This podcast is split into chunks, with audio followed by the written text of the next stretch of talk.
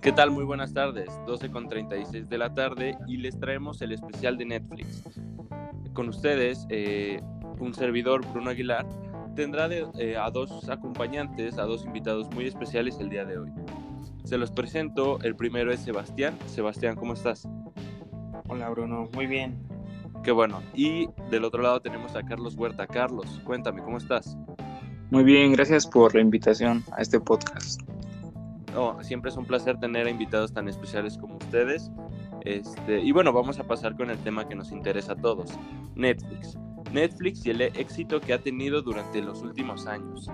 Eh, yo creo que todos en casa eh, tenemos, tenemos esta cuenta de Netflix para ver películas, series, este, documentales, etcétera. Pero, ¿cuál ha sido la clave del éxito para, para esta compañía y por qué creció tan rápido? Sebastián, ¿nos tienes algo? Eh, claro que sí, Bruno. Yo creo que la clave del éxito de Netflix fue el contenido que hicieron cada día, que se segmentaron con el paso del tiempo, con las famosísimas series que, que hicieron, con el servicio, la accesibilidad y me parece que el precio. Ok, eh, ¿por qué el precio? ¿Qué tiene el precio que, que, que es tan, tan interesante para, lo, para los eh, clientes? Pues yo creo que es muy accesible para todos, pues hay varios paquetes que benefician a las personas que viven solas o que tienen familiares en casa. Y sobre todo está muy bueno los canales donde se pueden actualizar, que pues los va a decir acá mi compañero Charlie. Sí, yo creo que es más esa, esa amplia, amplia catálogo de precios que te permite acceder a, a diferentes tipos de, contenidos para cualquier tipo de público.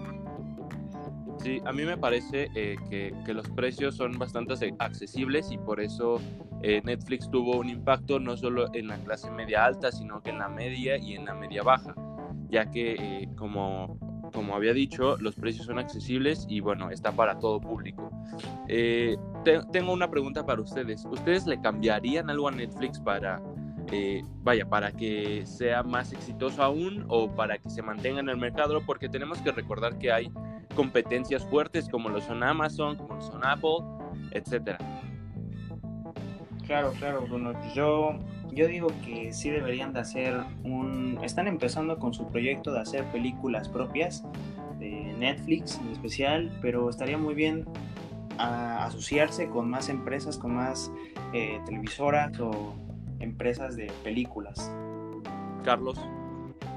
Sí, más, más que nada es este seguir innovando. Yo creo que están muy, muy bien plantados en el mercado ahorita, pero seguir innovando en su contenido, este, tener más socios claves, aliarse incluso con influencers para tener proyectos eh, de cine, por ejemplo parece perfecto. Bueno, eh, esto ha sido todo por hoy. Eh, me dio gusto poder saludarlos y poder estar platicando con ustedes a pesar de la situación actual en el mundo. Y bueno, para terminar, Netflix es una compañía que se ha mantenido en la cima por la simple razón de siempre estar innovando, tanto sus precios como su, como su catálogo y bueno, sus ideas al momento de hacer películas. Entonces, fue un gusto para mí estar con ustedes el día de hoy y les deseo muy buen día. Muchas gracias, Bruno, por gracias.